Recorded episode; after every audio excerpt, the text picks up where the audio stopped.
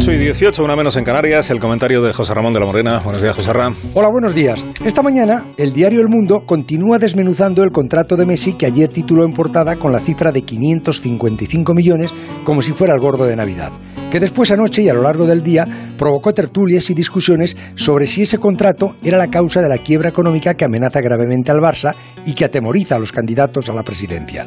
Messi que anoche intentó reivindicarse en ese partido que el Barça ganó al Atleti, no es culpable de la mala administración que puede haber tenido Bartomeu ni sus antecesores, porque ninguno quiso pasar a la historia como el presidente que traspasó a Messi. A Messi lo querían y lo quieren fichar todos los grandes clubes de Europa, incluido el Madrid. Tiene seis balones de oro, está considerado el mejor del mundo, y los dirigentes del Barça enloquecían cada vez que oían rumores de que dudaba en renovar su contrato algo que fueron ellos haciendo cada vez con más frecuencia y casi suplicándole a Messi la firma. La epidemia ha castigado más duramente a los grandes clubs que tenían contratos más altos que pagar y estadios más grandes que llenar.